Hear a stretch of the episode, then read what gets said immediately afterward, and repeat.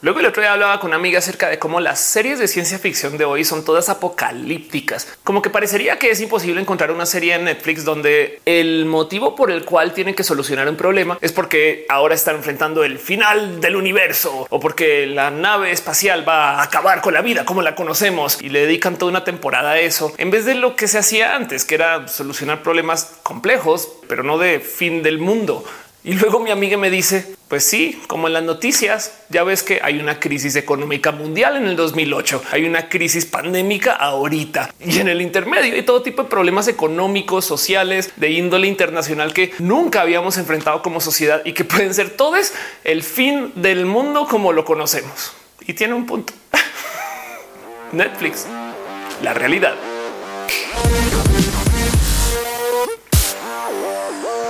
Ok, para este video de ahorita nomás quiero avisarles que vale la pena ir a buscar su peluche favorito, mascota o estupefaciente favorito que consuman para calmarse, porque hoy quiero hablar de estas cosas que en serio sí hablan acerca del fin de la humanidad como la conocemos o algo así.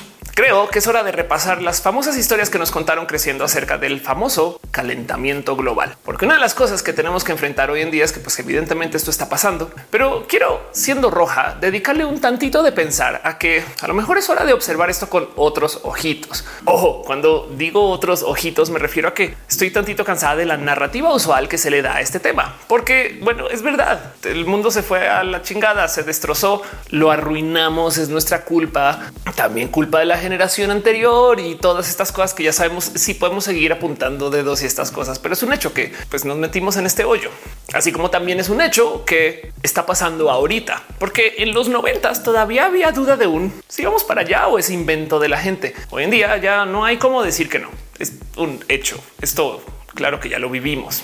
Pero entonces, por consecuencia, cada que se habla de este tema salen dos tipos de narrativas. Que ojo, no es que esté diciendo que no sean narrativas válidas, es solamente que son las únicas que parece que aparecen. La primera es la narrativa del castigo. Por culpa de ustedes y su consumo de energías fósiles estamos acá. Que es verdad, en este momento hay gente que está incendiando el océano para poder tener gasolina. Es que es hasta un logro de la humanidad eso, el meter las patas de modos tan titánicos. o del otro lado, la otra narrativa es un esto es todo lo que va a pasar y por eso pues, la vamos a pasar muy mal que también es verdad. Y hoy quiero repasar algunas de estas cosas, pero el motivo por el cual quiero repasar estas cosas es porque quiero que quede aquí sobre la mesa una pequeña invitación para observar esto de un modo tantito diferente. Y es este que lidia con el aceptar nuestro dilema. Ojo, no es que quiera hacer menos a la gente que le está pasando horrible o que sabemos que le va a pasar muy mal en el futuro por esto del cambio climático, pero simplemente quiero alejarnos un poco del todavía podemos darle reversa a esto que puede ser verdad. Pero si esa es la única narrativa que vamos a tener enfrente, pues no más que no se nos olvide que esa es la narrativa que venimos manejando desde los 80s y 90s y no ha funcionado muy bien. Entonces no más me quiero asomar por aquí para tratar de ver este tema con los ojitos de Diana de Temisquira. Exacto con los ojitos de la Mujer Maravilla, que por si no sabían, la Mujer Maravilla tenía este don de siempre poderle ver algo bueno a una de las personas más horribles. Así que quiero hacer esto con el calentamiento global. Ya sé, es todo un ejercicio, pero quiero hacerlo igual. Este video fue editado por Elisa Sonrisas, la mejor transeditora del Internet. Chequen en redes sociales como Elisa Sonrisas. Déjenle un abrazo. Para lo cual, entonces arranquemos por donde se arranca. ¿Qué es el calentamiento global? exactamente eso. Lo que nos vienen diciendo desde los ochentas que va a suceder, que sucede por estos motivos que nos explicaron hasta en la escuela a muchas personas. Gracias a nuestra actividad humana hemos logrado llenar la atmósfera de tantos gases que retienen calor que en esencia cubrimos el planeta con una como cobija y ahora tenemos una cantidad de calor atrapado que no sale al espacio, calor que antes solía salir de modos irradiados y pues ahora está acá y entonces lentamente nos estamos calentando nuestra propia cobija. Y ese gas no lo hemos podido limpiar bien. De hecho, cada vez lo llenamos más y ya tenemos hasta medido el cada cuánto estamos calentando la atmósfera y por consecuencia cada cuánto vamos a calentar el planeta. En fin, esta historia que nos vienen contando desde hace muchos ayeres, que de paso es la mitad de la historia, porque el tema del calentamiento global es que como vivimos en un sistema ecológico, como si fuera un ecosistema, sistema.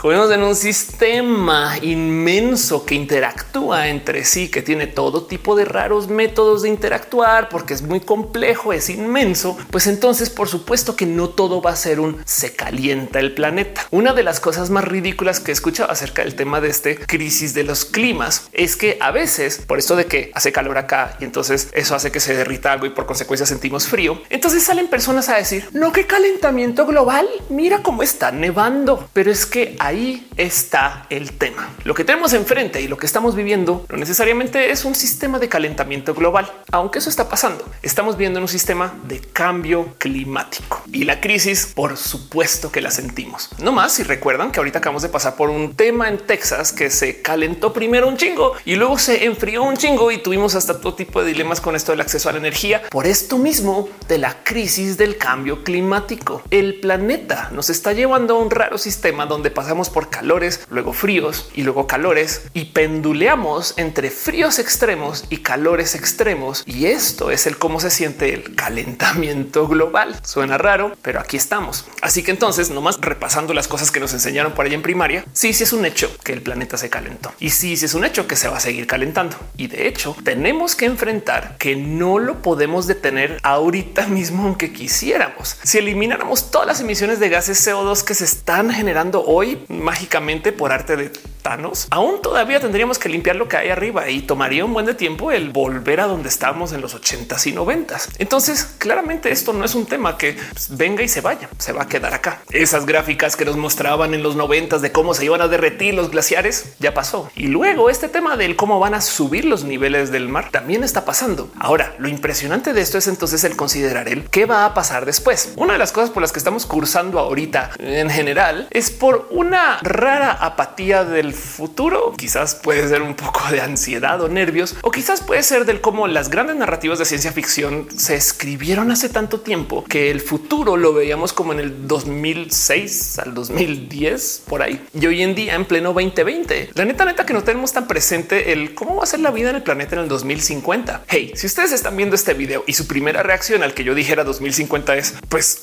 o sea en el espacio Ophelia cuando los coches vuelen, solo les quiero dejar este pensar. El 2050 es en 30 años de hoy de la grabación de este video, a menos que ustedes estén viendo esto en una holonovela súper avanzada, cool, en un recordatorio de cómo era el pasado en el año 2020. Estamos ahorita en el año 2070, pero puede ser. Pero el punto es que el año 2050 está tan cerca a nuestra vida de ahora como lo estaba quizás en 1992, el año que salió Jurassic Park, cuando jugábamos Super Nintendo, Kurt Cobain, Nirvana y las cosas que sucedían en los 90 son cosas que consideramos recientes. Hace 30 años no es en los 70, hace 30 años es entrando hacia el cambio de siglo. Y entonces en eso asumémonos por el a dónde va el planeta con ese tema de las inundaciones de acá al 2050. Chequen este mapa. Hay todo tipo de playas, ciudades y sobre todo áreas de acceso general que estamos ya muy acostumbrados a usar, puertos y demás que no van a estar acá o que van a estar bajo agua. Y mucha gente no lo tiene tan presente. Si quieren divertirse un rato, agarren este mapa y vayan y chequen el no sé dónde vive su familia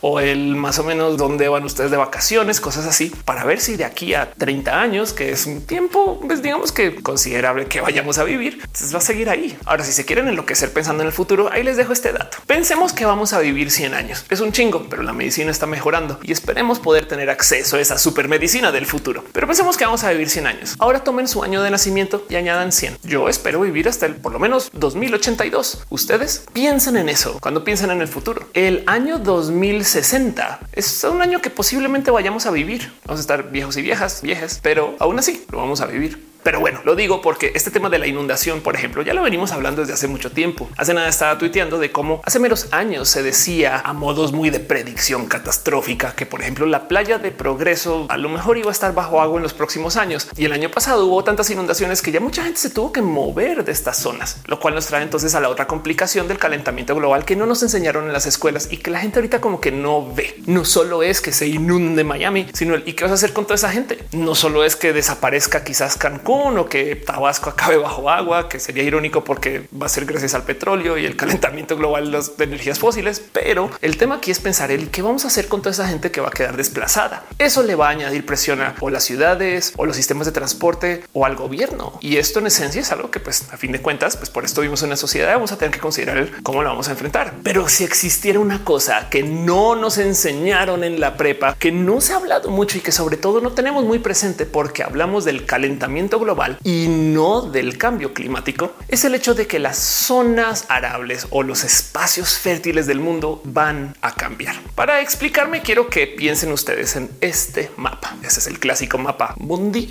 donde podemos ver más o menos cómo está distribuido el planeta. Por si no lo tienen presente, las zonas tropicales o las zonas hacia el centro de la Tierra, en esencia tienen como un patrón. Pueden ver como el gran desierto del Sahara se alinea con los desiertos en Estados Unidos, por ejemplo. Pueden ver también como alrededor de las zonas de los trópicos hay unos espacios que están muy llenos de verde, que son muy fértiles. Gracias al cambio climático, o sea, en este caso sí, gracias al calentamiento global, una de las cosas que va a suceder es que el centro del planeta, en esencia la zona ecuatorial, se va a calentar más. Y entonces esto lo que va a hacer es que va a empujar un buen de zonas que ahorita las vivimos como fértiles más hacia el norte si están al norte y más hacia el sur si están al sur, con un pequeño problemita. Hacia el sur no hay tanta tierra fuera del agua que debajo del agua en los espacios que van a ser muy fértiles, mientras que hacia el norte sí. Entonces les invito ahora a que vean este mapa de proyección de qué va a pasar con los espacios más óptimos para poder plantar trigo, arroz o cualquier grano básicamente en el planeta de aquí al 2050 en los próximos 30 años. Y si comparamos esto con las zonas donde ahora sabemos que se dan un sinfín de productos que consumimos con esto relacionado a la comida, vemos que va a haber un cambio. Les dejo ahí sobre la mesa este pensar. Hay un buen de zonas que dan vinos en Europa en unos países muy particulares y que desde siempre hemos conocido como los lugares donde se dan los vinos, porque ahí es el viñedo. Pues resulta que sí, pues en este planeta donde las cosas están calentando, este mismo planeta donde estamos empujando las zonas fértiles más al norte, es posible que en el futuro los mejores lugares para poder tener viñedos sean por allá al norte de Inglaterra, grandes viñedos de Escocia o algo así. Ya ven por qué esta proyección es importante y ahora súmenla esta locura que pues evidentemente estamos en un sistema capitalista donde tenemos que considerar que no solo es que se va a mover el dónde es que podemos plantar X o Y producto, sino que el mero hecho de que el que una industria se tenga que mover de un país a otro puede hacer que la industria desaparezca del total. En Colombia, por ejemplo, ya hoy en día hay todo tipo de problemas con que la zona cafetera cada vez da menos café, porque cada vez la tierra no solo está más caliente, sino que está en unos espacios mucho menos óptimos que lo que estaba hace 50 años. Los vinos, por ejemplo, han sufrido tanto este cambio que ya hay discusión de si todavía se le puede seguir llamando Cabernet Sauvignon a la uva que se sigue plantando pero que se da en fechas diferentes, con sabor diferente y además con texturas diferentes que lo que sea que se daba hace meros 30 o 40 años. Es un hecho que por eso del calentamiento global, ciertas uvas particulares han cambiado en su fecha de cosecha cada año. Hoy en día la cosecha de las uvas de vino es tan temprano a comparación de hace 100 años que encima de eso estamos tomando vinos muy dulces. Nuestras uvas de hoy, de todos los vinos que consumimos, saben ya a cualquier cosa que se tomaba en épocas de nuestros abuelos. Ahí les dejo ese pensar. Y ahora la pregunta es un no quiere decir esto que ya se acabó el vino como lo conocemos. Y les dejo sobre la mesa que esto también pasa con el café y el cacao y por supuesto con el arroz, trigo y un sinfín de otros granos que pues sabemos que saben de un modo, que se plantan de un modo y que se van a tener que migrar. Pero lo más impresionante de esta locura y que también viene del tema del cambio climático y que de nuevo es una de estas cosas que también se habla muy poquito es el hecho del cómo ha cambiado la calidad de estos granos que se plantan gracias al CO2 disponible. Sabemos que las plantas son máquinas, por así decir, de traducir CO2 a energía. Y si le damos más CO2 a una planta, va a crecer más. Visto desde la superficie, esto quiere decir que en un ambiente donde hay más CO2, que es el ambiente en el que vivimos ahorita, pues nos va a ir mejor, ¿no? Porque entonces el arroz va a dar más, ¿no? Pero por tener más CO2 disponible, el arroz, si bien crece más, posee menos contenido nutrimental. Y el problema aquí es que el CO2 está ya en el medio ambiente, lo cual quiere decir que cualquier grano, cualquier arroz que se esté plantando ahí afuera de modos orgánicos libres y con supervisión de Dios, que el sol lo está cuidando y que no tiene a nadie interviniendo en su existencia, ya no existe, porque como está expuesto ese grano al CO2 que ya está en el medio ambiente que pusimos ahí como seres humanos, entonces ahora nos topamos con arroz que, por ejemplo, en un estudio en particular toparon que tiene disminuciones promedio del 10% en proteínas, 8% en hierro, 5% en zinc y además lo encontraron deficiente en cuatro importantes vitaminas B con una medida de eficiencia de entre el 13 y el 30%. Motivo por el cual lo más difícil con este tema de los cambios en las tierras fértiles es que lo que se va a dar no va a ser tan bueno. Por consecuencia, y ya lo estamos viviendo, a todo lo que se le plante hay que añadirle también nutrientes. En el mercado ya vemos leche que tiene fortificaciones y arroz que también trae suplementos que normalmente además no los venden con este marketing de para que tengas más, cuando la verdad es que lo hacen para poder nomás tapar el hoyo de lo que está pasando con el arroz que se está plantando afuera. ¿Quién creen que va a sufrir más esto? La gente que solo puede comer arroz orgánico, la gente que solo puede plantar afuera y por supuesto la gente que encima de plantar no puede andar comprando suplementos nutrimentales o apoyos en vitaminas para poder pues, tapar el hoyo. Esto sí que va a ser un tema y no me deja de sorprender de cómo esto por lo general no se habla mucho cuando se habla acerca del tema del cambio climático. Hay como esta obsesión en el se van a calentar las playas y entonces ahora el Titanic no va a chocar con un iceberg porque va a navegar por tierras calientes o algo así. Yo no sé dónde vamos a ver las repercusiones de esto. Bueno, por un lado tenemos que considerar que todo esto va a atentar contra la salud y ni hablar de cómo la salud en sí también ya está más expuesta a todo tipo de problemas y complicaciones que vienen del hecho de que, por ejemplo, por tener más CO2 en el medio ambiente, entonces nos encontramos con plantas que sueltan más polen. Así que hay más casos de alergia año con año por tener más exposición al calor y a las altísimas temperaturas que estamos viviendo ahora. Pues hay gente que está pasando por todo tipo de raras complicaciones. Les voy a compartir algo. Hay una práctica muy bonita del deporte moderno que se llama Bikram Yoga. No googleen mucho porque el güey que se inventó eso, Bikram en sí, no es una persona tan bonita, pero es una práctica que se volvió muy popular porque se trata acerca de hacer yoga en un sauna, un cuarto caliente donde sudas y entregas todo tu cuerpo y tu alma y la pasas de él. Y la verdad es que es chido si no fuera porque Bikram es un pendejo, pero el, el caso es chido.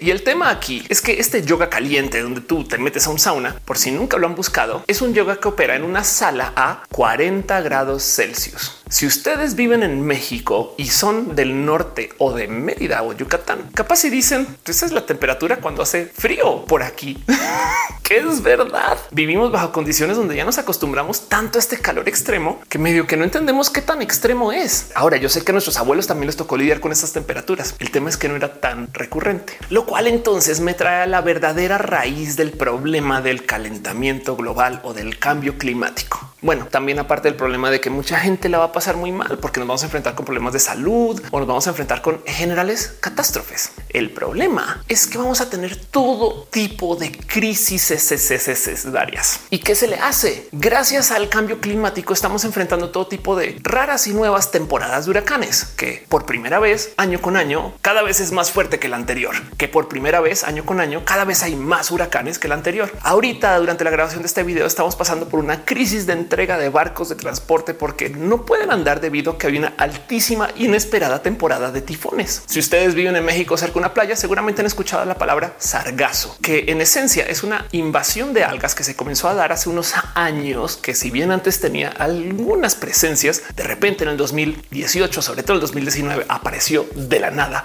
por las casi que toneladas en tantas playas que hubo unas que se tuvieron que cerrar. Pensemos nomás en cómo esto afecta al turismo. Pero el tema aquí es que el sargazo en esencia es sucede porque o las aguas están más calientes o hay todo tipo de fertilizantes y químicos en las aguas que hacen que las algas crezcan más o diferente. O hay un sinfín de animales que ya no están, que comían algas. Y como sea, el punto es que están llegando acá. Es bien entretenido de ver cómo México se ha tratado de adaptar a esto porque sobra el sargazo que lo sacan de estas playas de a camionazos y nadie sabe qué hacer con esto. Jabones, cremas, casi que la gente está investigando si lo pueden hacer una fuente de energía. Pero como sea, esto se da de nuevo por el tema del cambio climático. Cómo hay gente que no lo ata inmediatamente el hecho de que el planeta está calentando? No sé.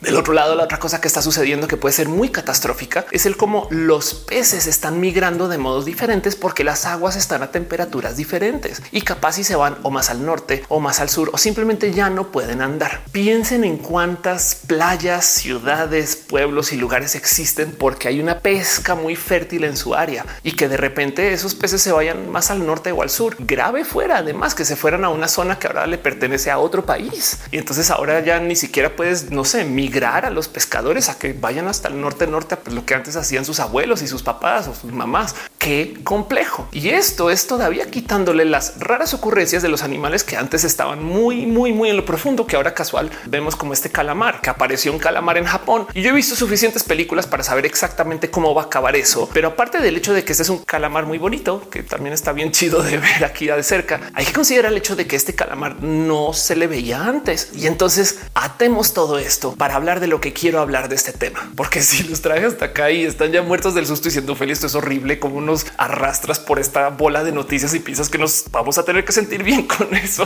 Quiero que destilemos de todo esto sin ignorar el hecho de que cada una es una crisis y cada una tiene sus problemas y sus complicaciones. Quiero que observemos cuál es el real problema de todo esto, parte del fin de los mundos.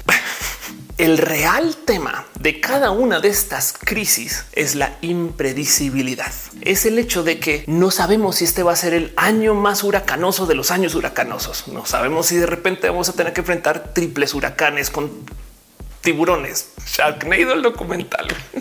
me aguanté, me aguanté. Parte del problema de todo lo que está pasando con el cambio climático es que no podemos medir, no tenemos una idea precisa de esto lo más grave que va a ser o no. Sabemos que se van a mover las tierras fértiles al norte. ¿Qué tan al norte? ¿Qué tan al sur? Deberíamos de invertir ahorita en Escocia o solamente en Londres. Me explico. Hay que pensar que el que ahorita no podamos medir qué tan grave es la situación, ese es el problema. Porque si es verdad que llevamos décadas de escuchar las noticias del hay que parar la contaminación para darle reversa al cambio climático y al calentamiento global. Y por más que lo veamos, es muy probable que ya no podamos. Lo único que nos queda ver ahora es un cuánto se va a calentar y cuándo vamos a poder parar. Y según eso, cuánto se va a salir el tren de los rieles. Y ahora que está fuera, cómo va a chocar. Y les digo que por eso es que quiero ver todo este tema con mis ojitos de Diana de Temisquira. A lo mejor el tema que tenemos presente aquí es el pues entender que estos cambios son parte de nuestra vida, que es un modo horrible de decir acabamos de asesinar un sinfín de animales les estamos cambiando la tierra, nos estamos adueñando de todo y pensamos que somos superiores que cualquier persona y arruinamos el donde sea que pasamos. Somos peor que Thanos, pero qué chido. La vida se trata de los cambios, pero dentro de todo y todo, pues el donde cedemos es el donde cedemos. No les estoy diciendo que dejen sus esfuerzos para combatir el cambio climático. Por favor, tengamos conciencia de lo que consumimos y dónde estamos y con quién hablamos, qué hacemos, qué significa. Hay que tener presente que mucho de lo que hacemos va a generar CO2, pero el otro tema es entender que ya que va a pasar es cómo se ve ese futuro y por consecuencia, si ya sabemos que el tren se va a descarrilar, ¿de qué riel nos agarramos? ¿El de arriba, el de al lado? ¿Corremos al vagón de atrás? ¿Qué va a pasar? Uno de estos casos, por ejemplo, es el ver cómo Rusia está enfrentando este tema. Es un hecho que Rusia ya está comunicando que el cambio climático les va a sentar bien. Cuando yo les digo la palabra Siberia, ¿en qué piensan? Si es que no en todos los memes del frío y de cómo en Siberia nadie puede vivir y la zona más remota del planeta y que por si van y lo checan en un mapa es un área inmensa. Pues que creen que va a pasar en un mundo que se está calentando y que está enviando todas sus zonas fértiles al.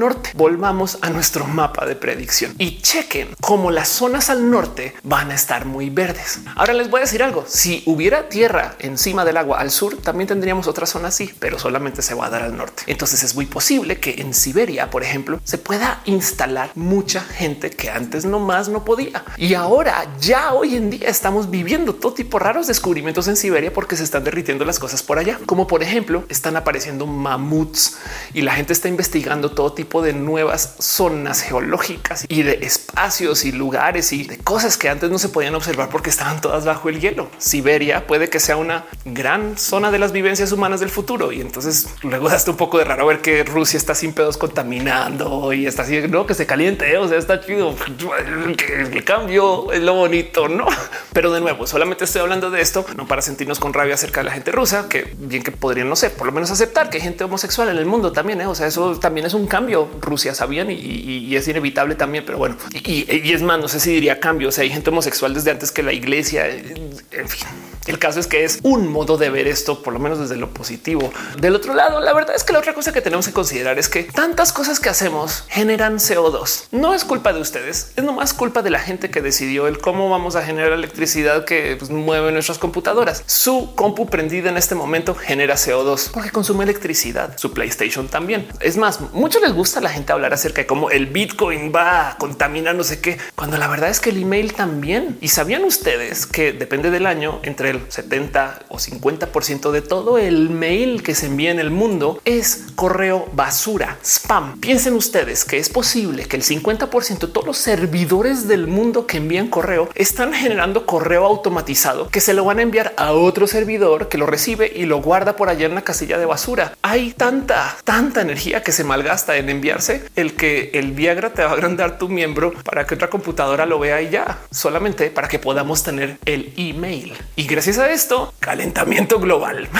De hecho, siempre he dicho que en el futuro las computadoras y las consolas de videojuegos nos deberían por lo menos decir cuánto CO2 más o menos está generando por mero prenderla. Navegar el Internet consume CO2. Es más, no navegarlo también. El router igual se tiene que mantener prendido por si tú te conectas. Así que no hay cómo evitar esto. Capaz y en el futuro, pues los países encontrarán cómo generar de modos más limpios y saltemos deliciosos energías eléctricas con baterías industriales chidas. Por ejemplo, estas baterías que vienen de estas construcciones como geotermales, no sé, o nos centramos de pleno a lo que viene de la energía nuclear, todo lo que sea limpio puede ser. Pero ahorita casi que todo lo que hacemos genera CO2. Así que va a ser muy difícil frenar esto, aunque seamos personas muy conscientes. No es que esté diciendo que lo paren de hacer, solamente que creo que es hora de observar esto de nuevo con estos ojos del va a pasar. Y entonces, ¿a cambio de qué? Quizás por eso también es que les hablaba del Internet. No sé, a lo mejor estoy siendo acá ya muy, muy amable con los números y las cifras y con mi deseo de quizás culpa o no, pero también me hace de bonito pensar el hecho de que ahorita, gracias al Internet, más de 4600 millones de personas tenemos una suerte de acceso a una suerte de comunicación global. Esto es inédito. Hay más gente navegando el Internet que lo que había gente punto en el planeta mero 1950 como parte de la historia de la humanidad. Esto es súper importante. Nunca tanta gente había hecho la misma cosa. Bueno, dejando de lado cosas que sean como necesidades del cuerpo, me entienden. El tema es que el Internet ha cambiado mucho el cómo vivimos. Y a lo mejor parte de nuestra experiencia humana actual incluye el hecho de que ahora sí nos podemos comunicar y sí tenemos acceso a entender el cómo vivimos en todo el globo terráqueo. Y eso capaz, si bien se pudo haber logrado con, no sé, haber arruinado un poquito menos el planeta, por lo menos es un logro que sacamos de esto. Entonces, ahora que llegamos acá, a lo mejor podemos tomar este bonito que desarrollamos y voltearlo para limpiar o para organizar o para tratar de detener el tren antes de que choque duro contra la pared. Y a lo mejor podemos pararlo más antecitos acá al lado de los rieles. Eso puede ser. Y quiero quedarme un poquito con esta visión, porque hay muchas cosas bonitas que sí hemos logrado hacer. ¿Se acuerdan del hoyo en la capa de ozono? Gracias a que nos coordinamos, lo cerramos. ¿Cómo? Pues porque se coordinaron muchos países para dejar de hacer uso de ciertos químicos particulares que estaban generando ese hoyo. Y si bien yo sé que es una situación más tipo de que los animales que no son comerciales están sobreviviendo más porque pues, son los que no pueden matar porque no les importa. Sí es verdad que hay una suerte como de evolución, por así decir, o de selección no natural de ciertos tipos de animales que ahora están sobreviviendo gracias a, como por ejemplo, elefantes que ahora están creciendo sin marfil y que pues por consecuencia no tener marfil es el cómo van a ser los elefantes del futuro. Suena horrible, pero también pues podemos rescatar de un poquito el hay tantito de supervivencia y eso miren, si es lo poquito que hay, lo voy a agarrar y lo voy a recibir así. Bueno, hay algo, algo no sé, el cambio climático es todo un tema y si sí, es verdad que tenemos que repasar todas estas cosas que van a pasar. Si ustedes o alguien en su familia o en sus planes hay algo que se relacione con esto del tema de las aguas que se van a subir o que van a inundar las costas, planeen, imagínense a dónde va su vida de aquí al 2050. No es en tanto tiempo, aunque sí es en tanto tiempo, pero me entienden. Hace 30 años estamos debatiendo que si Super Nintendo o Genesis, esto es ahorita hace 30 años Mortal Kombat. ¿Qué viene en 30 años? Lo vamos a vivir. Chonguitos, chonguitos. Pues espero que sí. Así en famosas últimas palabras, Ofelia. Este es el clip del video que luego van a rescatar y van a poner un clip así súper triste de cuando le pasaron cosas a Ofelia. Ella así de no vamos a vivir para siempre. Próximo RIP Ofelia 2022. Toco madera. El caso, estamos en una rara y curiosa y única situación, pero que además es en serio rara, curiosa y única. Nunca antes habíamos vivido así, nunca habíamos tenido tanto conocimiento, nunca habíamos estado en un lugar tan importante el desarrollo de la humanidad. Y sí, hicimos un desorden de adultecentes horrible para llegar hasta acá, pero lo importante es que ahora lo sabemos. Así que si este video les sirve a ustedes para caer en cuenta que el sargazo tiene que ver con el calentamiento global o que la crisis climática tiene que ver con el calentamiento global o que los huracanes o que el verdadero problema es el que no podamos planear, nomás les dejo este pensar que por lo menos sabemos que se va a descarrilar el tren y eso ojalá les sirva a ustedes para ponerse su chaleco de colisiones o lo que sea para poder planear algo para que dentro de esta locura de lo impredecible que puede ser esto de todo lo que se relacione con los cambios climáticos que van a tener que lidiar con cambios sociales, problemas de apoyo de índole de gobierno y todo tipo de problemas con esto de los cambios de las zonas fértiles, pues que por lo menos podamos saber que esto sí va a pasar y dejemos de pensar que pues que lo vamos a frenar chido. Más bien lo único que vamos a ser capaces solo de acelerarlo y que a cambio nos ganamos nuestra vida actual. Entonces ahora hacemos nuestra vida para el bien. Pero bueno, de paso quiero aprovechar este video para hacerle un gran shout out llamado de reconocimiento a una gente súper bonita del YouTube que se llaman Planeteando. Gente súper cool que les tengo mucho cariño y mucho amor y con quien hemos hablado varias veces y hemos colaborado en otras cosas que se dedican a hablar de esto profesionalmente. Entonces yo soy solo youtuber que voy googleo cosas y que les consigo aquí la información que pueda encontrar y luego opino sobre eso. Planeteando estudió para hacer comunicación de ciencias. O sea, no mames, esta gente sí sabe. Así que chequen su canal, vean los temas de los que hablan, empápense, conozcanles y denles muchos abrazos y cariños, porque si hay alguien que nos va a guiar el cómo sobrevivir en un mundo post calentamiento global o en un mundo donde la crisis climática pues ya nos lleve tan, tan, tan de la chingada que tengamos que leer el Internet así en piedritas talladas, esa gente va a ser planeta en el YouTube de piedras talladas del futuro. Ahí están.